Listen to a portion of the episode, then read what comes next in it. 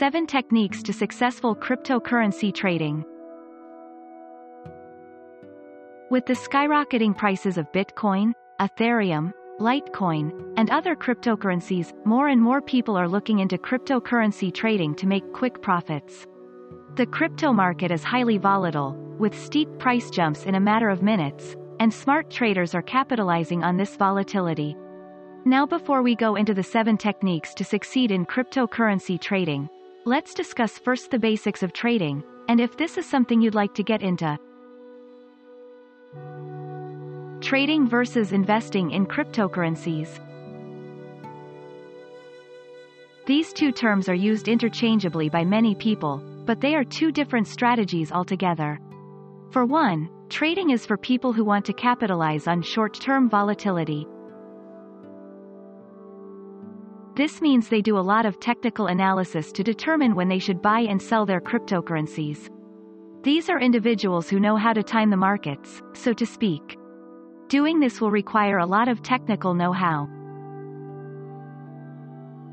Otherwise, if you jump into trading cryptocurrency blindly, then you could literally be throwing money down the drain. If you don't know what you're doing, you could lose everything. With investing, you don't worry about timing the market. You look towards the future and don't bother looking at the daily or weekly charts. Seeing near-term price dips don't bother you because you're not planning on cashing out your investment soon. While there is a possibility that in the future when you're ready to sell your cryptocurrency and trade it for cash, the price might not be as high compared to if you liquidate your investment at the right time. That's just one of the risks you'd have to take. But think about how many mini heart attacks you're saving yourself from simply because you don't let yourself think about daily or weekly price dips. Now that you know the pros and cons of trading and investing in cryptocurrency, let's proceed to the 7 strategies for successful crypto trading. Technique 1 Buy low and sell high. Trading is all about making a quick buck. It is only natural that you buy crypto at low prices and then sell when the price goes up. In fact, this is why this is the top tip in this short report. Plain and simple, buying low and selling high is, for all purposes, common sense. The difference between your buying and selling price is your profit. Now, imagine if you do the opposite. If you buy low, and you sell it at an even lower price. Think you're making a profit? Obviously, not. You'll be getting the short end of the stick. Rinsing and repeating this strategy can very quickly get you from zero to hero in a matter of days or weeks. On the surface, this strategy might seem very simple, but executing it is actually much more difficult. Because of the volatile nature of cryptocurrencies, we don't really know if the price we're buying it is low enough. Neither do we know if the price we're selling it is high enough. As they say, hindsight is 2020. But if you follow the other techniques in this report, then you should be able to at least have an idea of whether the price is going to go up or down. Technique 2 Pay attention to the news. Listening to what's happening in the cryptocurrency world is easier said than done, especially if you only have a passing interest in the technical details of how cryptocurrency works. You just want to profit, that's why you're trading. You don't need to know the news, you tell yourself. Having this kind of mentality is not the right way to succeed in crypto trading. You know why? Because cryptocurrency is not the most stable currency or commodity in the world, it's not even centralized. With no government, banks or any other central figure backing cryptocurrencies, their value is at the mercy of people who own and have access to them. Remember that cryptocurrencies are all digital in nature, they don't have physical properties, and as such, have no intrinsic value so its value is pretty much subject to how much the crypto community thinks it is worth. So if something good happens in the crypto world, the price would appreciate because more people would be buying crypto. But if something bad happens, people tend to get scared easily and would sell off their digital coins in a hurry. With cryptocurrency being so new, people are skittish about putting too much faith in their digital coins. To succeed as a crypto trader, you need to put your ear to the ground and listen close. Have a feel for what's going to happen. Is there breaking news? Is it good or bad? How do you think it's going to affect the price? When you know the answer to these questions, then you're one step closer to succeeding in trading cryptocurrencies.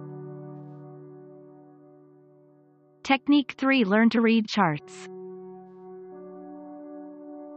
We're not going to go into the technical details here, don't worry. It's going to take much more than a short report to cover even the basics of technical analysis. But to give you an idea, you'll need to read up, and master, popular technical analysis methods such as Japanese candlesticks, Elliott wave analysis, Fibonacci levels, stochastics and relative strength index, RSI, MACD or moving average convergence, divergence, and Ichimoku clouds. If you want to be a trader, you have to think like a trader. Professional traders technically live on charts because that's how they figure out whether the price is going to go up or down. Of course, they're also aware of the other techniques on this list, but most of these other methods don't really deal with math. When logic and math are applied together, you can be infinitely successful in crypto trading. Technique 4 Open a demo trading account. This is a very important technique if you want to master trading cryptocurrencies someday. No one gets to run without learning how to walk first. This principle also applies to crypto trading. Practicing on a demo account is like taking small, baby steps. It will give you a safe environment to play in so you can experience the thrill of winning or profiting. When you experience losing some demo crypto, it will teach you to be cautious. Losing will also teach you a very valuable lesson in trading. Don't spend what you can't afford to lose. With a demo trading account, you'll be able to practice how to time the market so you can buy low and sell high. You can also practice how to do technical analysis and read the crypto exchange charts. Just keep in mind that when trading in a demo environment, you have to think like you're trading in the real world. Don't take the demo account for granted because you're not going to learn anything. If you think like it's a real account with your real money in it, you'll learn faster because you'll be hypersensitive to what you're doing and what you could be doing wrong. It's okay to make mistakes the first few times you practice, but as time goes on, and you learn from your losses, your self-confidence should grow that you can finally leave the demo environment behind and wade in the exciting world of cryptocurrency trading. Technique 5 Trade only what you can afford to lose. You can lose all the demo money or demo crypto in your account, and you probably won't feel a thing. But when you're dealing with real money that you've worked hard for, then it's a different story. Trading is a bit like gambling, but with trading you're supposed to take calculated risks, meaning you can use past data and current events to try to predict what's going to happen next. With real money at stake, it's even more important to learn technical analysis and pay attention to the news, so you don't lose too much, if at all. In fact, it's preferable you don't lose at all. But with the volatility of cryptocurrency, no one can really predict anything, so the best, and most sensible, thing you can do is trade only what you can afford to lose. Once you have graduated from your demo trading account, you can start investing real money in small amounts. Don't try to invest huge sums right away, unless you really have a lot of spare cash to burn. You might not get huge profits when trading small amounts, but the bright side is it's also not going to hurt terribly when you lose. And when trading, you should always brace yourself to lose out on some trades from time to time. It's just the nature of the game. Technique 6 Have a solid plan in place. Not having a solid plan in place before you enter the world of crypto trading is like walking blind into a busy street intersection. You could get crippled, maimed, or killed instantly. Trading cryptocurrencies is not something anyone can do. It takes a special kind of discipline and intelligence for a trader to succeed. You could get lucky, but there's about a 1 in a billion chance of that happening. The truth is trading cryptocurrencies is even more difficult and more challenging than trading stocks. Yes, it can be infinitely more rewarding, but the risk is also tenfold or maybe even a hundredfold. If you think you can stomach that kind of risk, then you're welcome to try your hand at this game. Otherwise, you might be better off investing in more stable profit-generating activities.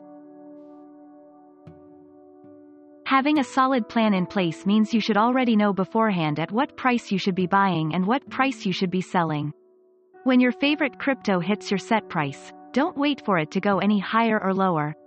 Instead, stick to what you've planned. Getting greedy is not going to get you far. In fact, it could leave you worse off than when you started. There will always be what ifs in trading, whether it's cryptocurrency, stocks, or whatever, and like we've mentioned earlier, hindsight is always 2020. So there's no point kicking yourself if you bought a little too early or sold a little too late. Your plan is the only thing that's stable and it will hold you steady in times of crypto volatility. Technique 7 Be prepared for volatility. It's a given that all cryptocurrencies are highly volatile. No one can predict which direction the price is going to move in. Take, for example, Bitcoin. Many said its value would never surpass $1,000, but it did precisely that five years after it was first launched to the public by its founder, Satoshi Nakamoto. Now here we are just a few short years later, and Bitcoin's value is rocking the charts. Bitcoin's skyrocketing prices are creating millionaires left and right, and this exponential growth is attracting all sorts of characters to try and take advantage of this digital gold rush. We've got ordinary people looking to get lucky with Bitcoin, some smart investors looking to see if they can multiply their millions, and let's not forget the thieves, scammers, and hackers who are looking to get those precious bitcoins free of charge courtesy of their victims.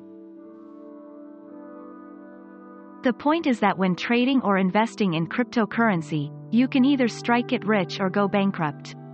Being prepared for either scenario would help a lot, but it's not going to be easy. You'd need to toughen up mentally. You'd need to simply be prepared for whatever may happen and hope for the best. Final words.